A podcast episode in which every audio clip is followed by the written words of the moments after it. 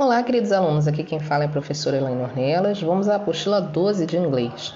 A apostila 12, acredito que vocês já tenham começado a fazer na semana passada, mas é importante ouvir esse áudio para que vocês possam é, conseguir reproduzir a fala é, de uma maneira mais acertada, de uma maneira mais corretinha, né? reproduzir a pronúncia das palavras de maneira mais correta. Então, a apostila 12 foi sobre a família, family.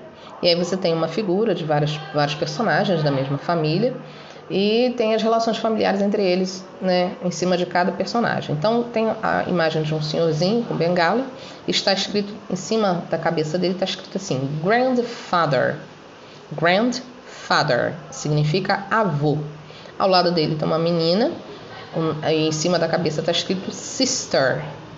Sister significa irmã.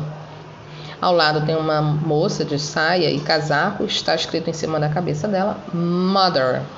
Mother é mãe. Ao lado tem um senhor de, de casaco xadrez, Father. Father, que significa pai.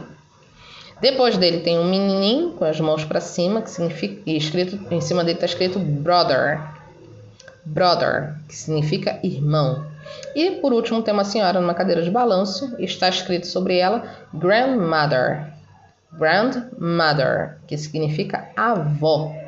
Abaixo dessa figura, dessa família, você tem aí as traduções e tem algumas palavras extras que eu coloquei para vocês. Essas palavras extras são my, esse MY, que está aí abaixo da palavra father.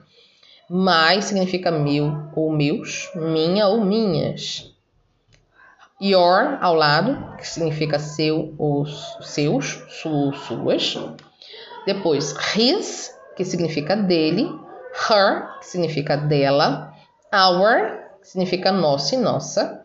Their, que significa deles ou delas.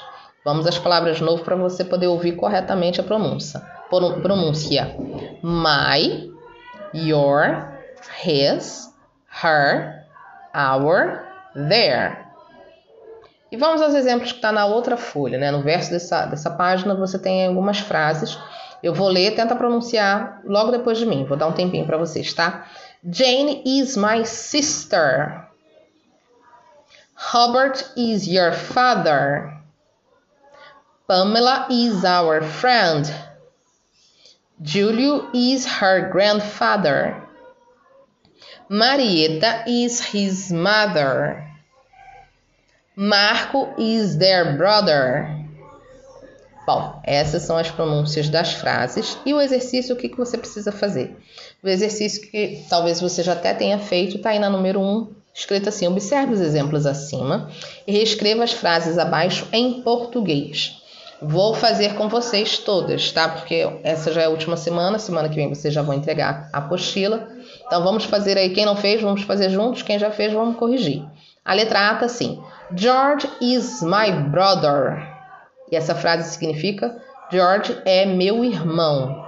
Na letra B está Daniel is my father. Significa Daniel é meu pai. Na letra C está assim: Nelly is my grandmother. Significa Nelly é minha avó. Letra D. Samuel is your grandfather. Samuel é seu avô.